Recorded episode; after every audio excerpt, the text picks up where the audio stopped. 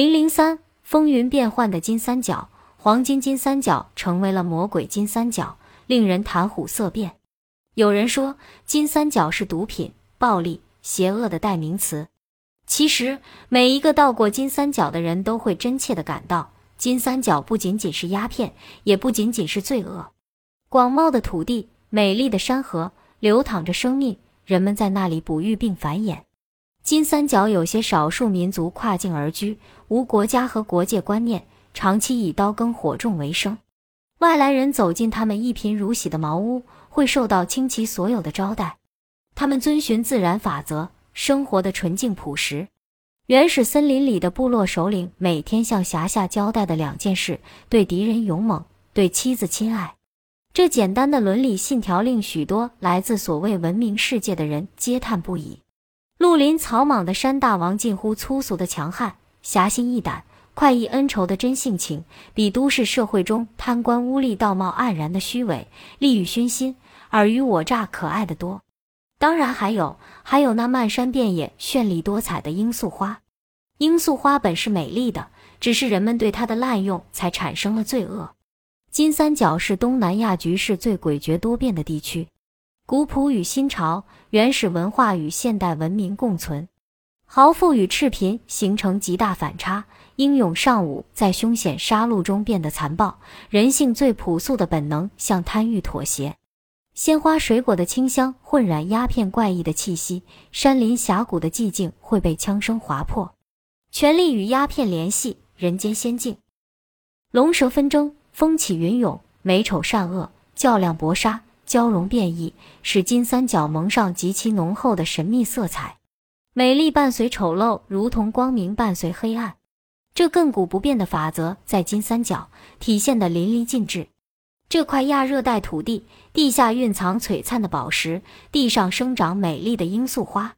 复杂的政治问题。民族问题、毒品问题交织在一起，使本身已经负担沉重的金三角更为错综复杂。金三角问题与毒品问题密不可分。金三角鸦片发展历史可分为以下几个阶段：第一阶段是殖民时代，即自1852年以来以英国为首的西方国家所开创的鸦片贸易时代。他们在东南亚、印度等地大面积推广种植罂粟。生产鸦片，再向中国倾销，他们是金三角毒品的开山鼻祖。第二阶段为二十世纪四十年代末期，从大陆撤退的国民党残军进入缅甸后，为了立足和生存而兴起的鸦片贸易时代，在金三角开了以毒养军的先河。第三阶段是缅甸国内民族战争和缅共时代，其中二十世纪七十年代出现了鸦片将军罗兴汉。之后，金三角又进入坤沙时代。坤沙集团将鸦片深加工，做出能生产高额利润的海洛因。可以说，二十世纪七十年代到九十年代中期是金三角的鼎盛期。第四阶段是一九九六年坤沙集团投降至今。据国际禁毒机构统计，金三角地区的毒品数量并没有因坤沙集团的覆灭而减少，反而不断增加。同时，又出现了一个新的毒品种类——脱氧麻黄素冰毒。这种毒品现正风靡全球。金三角的沃土哺育神话传奇，流传最多的是暴力神话，最传奇的人物是草莽枭雄。金三角是一个谁也管不了的自由王国，山高皇帝远，有枪就是草头王。在二十世纪五十年代和六十年代，往往有二三十人。七八条枪就可以称得上一支武装。它占据一个山头，你要通过是一定要留下买路钱的。缅甸当阳地区的莱蒙山上曾有这样一桩事情发生：一位不满十三岁的少年，居然号召了五六十人上山为匪，其自称团长，手下人马不是营长就是连长，他们收各种各样的税，或帮人护货，也到收入不菲。后被罗兴汉火并。该少年又勾引某头目的小老婆出逃，此人至今仍活跃在中缅边境，往来做玉石生意。那个小老婆也变成了大老婆，因为他已经有不下十个太太。这大概也是较为特殊的人文条件所决定的。金三角的鸦片种植区许多是政府无暇顾及和控制力较低弱的地区，所以，从事各种政治活动的武装与民族利益武装集团，一般选择这些地方作为他们的根据地。金三角的罂粟国养育了各种武装，这些武装也在从事着非法的鸦片生产与走私。一些首领们已经富甲天下。发展到二十世纪八十年代中期，金三角地区已存在着大小近百个武装割据势力，在世界上可能是最多的。金三角隐秘复杂的纷争，传奇的历史人物，演绎了许多鲜为人知而又精彩绝伦的故事。金三角第一支庞大的武装就是原国民党驻缅泰的三军五军部队。国民党在大陆的失败，导致金三角地区有了近代第一支政治武装，就是这支特殊的武装，开创了金三角种植鸦片并进行大规模武装贸易的先河。由于缅北地区几乎是华人文化区域，国民党残军在这块土地上收编了各种各样的民族武装，由出身黄埔的老军人执教，开办军事培训班。后来在金三角叱咤风云的罗兴汉、彭家声均是其中的学员。昆沙的善邦革命军的总参谋长张苏全也是国民党黄埔老兵。国民党残军进入泰国后，两次帮人打仗。以生命和鲜血换来生存下去的权利，纵横挥戈几千里，出入三国如入无人之境。金三角地区几次赫赫有名的鸦片大战，在上世纪七八十年代太北重镇清迈、美塞的格沙与昆沙集团的争斗，熟悉金三角历史的人都记忆犹新。作为一支外国军队，在第三国能驻扎这么长的时间。不仅本身要具有一套适应热带丛林作战的本领，而且需要有极高的生存能力与应付环境的能力。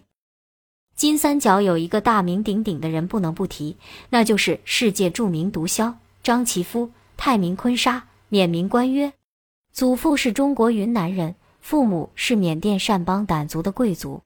曾被美国政府悬赏二百万美元缉拿，被西方媒体称为“金三角毒品大王”。一九九三年十二月，坤沙在缅甸的东北角与泰国叶峰宋府边界附近的一个山区村落赫蒙，建立了名副其实的毒品王国——党国，为自己加冕了总统的皇冠，举行了隆重的阅兵式，召开了盛大的记者招待会。并给美国总统克林顿发了一封电报，请美国和国际社会伸出援手，向他的军民提供生活必需品及医疗照顾，协助他们修筑道路和建立其他通讯设施，并对他们的鸦片替代计划提供必要的协助。他辖下的军民愿摧毁所种鸦片，他愿意把自己交给国际社会处置，以换取党国独立。天下哗然。昆沙接受哥伦比亚记者戴维斯·雷奇勒采访时说：“我的人民、善邦人和我，都是为了从缅甸也从泰国争取独立而斗争。我们得不到任何外援，种植鸦片成为我们唯一的经济来源。”他自称为掸族人民的儿子，也曾私下说他最崇拜的是毛泽东、胡志明，因为他们使自己的民族成为了主人。昆沙还说过一句让世界上所有的人都无法相信的话：世界上真心实意禁止毒品的只有两个人，一个是吸毒者的母亲，一个是我。名扬四海的大毒枭，却坚持自己是坚决的禁毒者，制毒贩毒是为了民族利益，这就是金三角的神话。